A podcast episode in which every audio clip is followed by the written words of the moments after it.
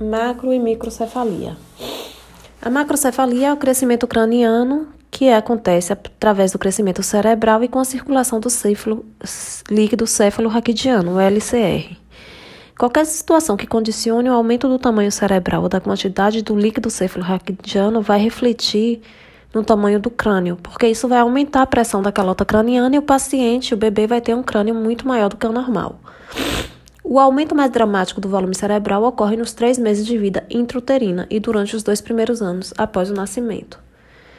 A macrocefalia é o crescimento anormal do perímetro cefálico, com valores superiores a dois desvios, desvios padrões. Isso equivale ao sexo, à raça e à idade gestacional. A megalocefalia ou macroencefalia é o aumento do parênquima cerebral. Então, quando eu, tenho, quando eu falo de macrocefalia, eu estou falando do perímetro cefálico como um todo. Quando eu falo de macroencefalia, o parênquima cerebral também desse paciente é gigante. A epidemiologia. Dada a variedade etiológica e gravidade clínica, é difícil avaliar a incidência da macrocefalia. Existem muitos casos também subnotificados. Contudo, estima-se que 2% da população terá macrocefalia, não afetando particularmente crianças de gênero ou raça. De um modo geral, é uma patologia que acontece, apesar de ser rara, mas ela é passível de acontecer em qualquer criança.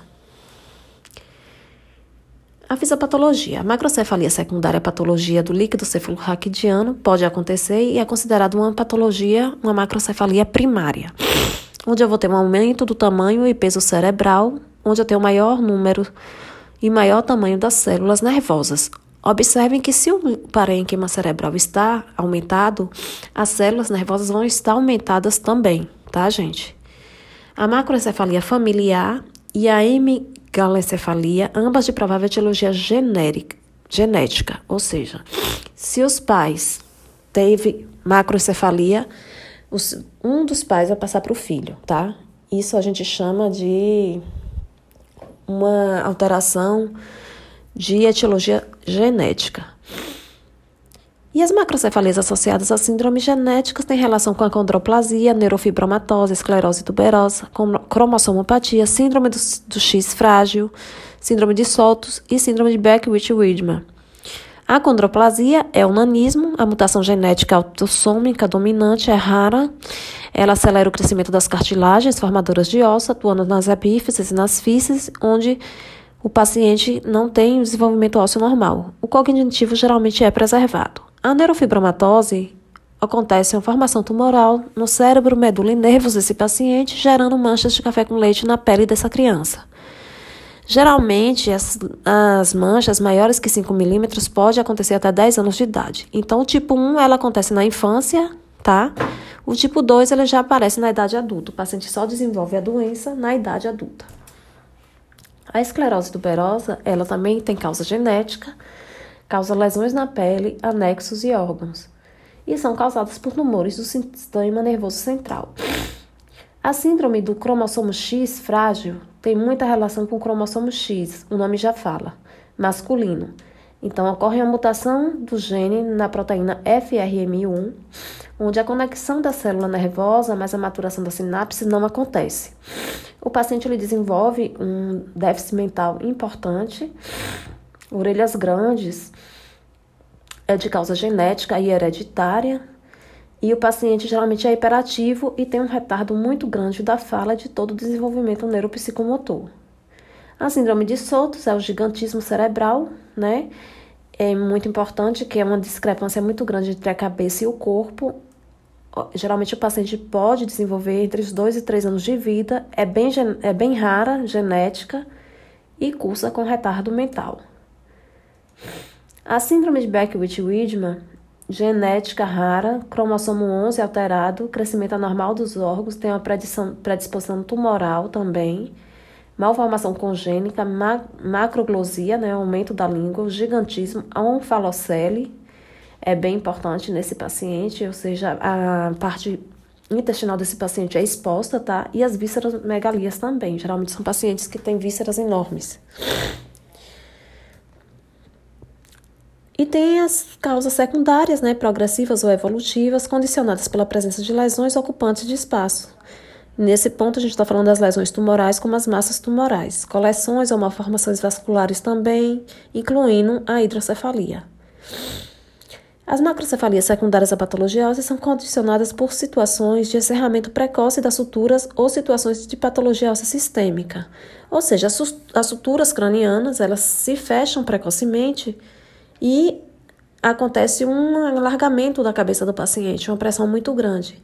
Esse paciente ele pode vir a ter uma patologia óssea sistema osteopetrose, o raquitismo, a osteogênese imperfeita. São todas relacionadas com a formação e a formação do cálcio, tá? Manifestações clínicas. Sexo masculino, geralmente é mais frequente no sexo masculino.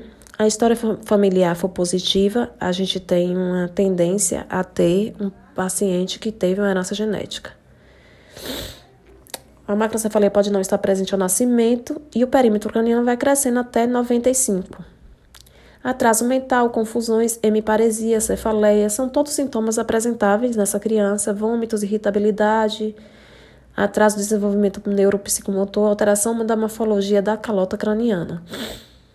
No exame físico, a gente vai explorar o crânio, medição do perímetro cefálico, configuração, palpação de estruturas em fontanelas, técnica, fita métrica, 1 a 2 centímetros da glabela anteriormente. Sempre, gente, é, a gente tem que observar que a medida é de é fronto-occipital. A porção mais proeminente do occipital posteriormente fica acoplada à fita para a gente medir o perímetro craniano dessa criança. Os exames complementares, radiografia de crânio, displasias esqueléticas primárias, é, ecografia transfontanelar também é importante, onde a gente vai visualizar os, os alargamentos dos espaços aracnoideu e vascular. Tomografia computadorizada, hidrocefalia obstrutiva aparece bastante, permite identificar calcificações e coleções intracranianas, ressonância magnética cerebral e na ressonância aparece a abertura da fontanela anterior. O tratamento. As medidas terapêuticas é, variam de acordo com a etiologia da macrocefalia. As macrocefalias constitucionais são as megalocefalias familiares assintomáticas. Não requer tratamento. O paciente ele tem uma macrocefalia, mas ele vive bem com essa cabeça gigante e, o, e não tem tratamento para ele.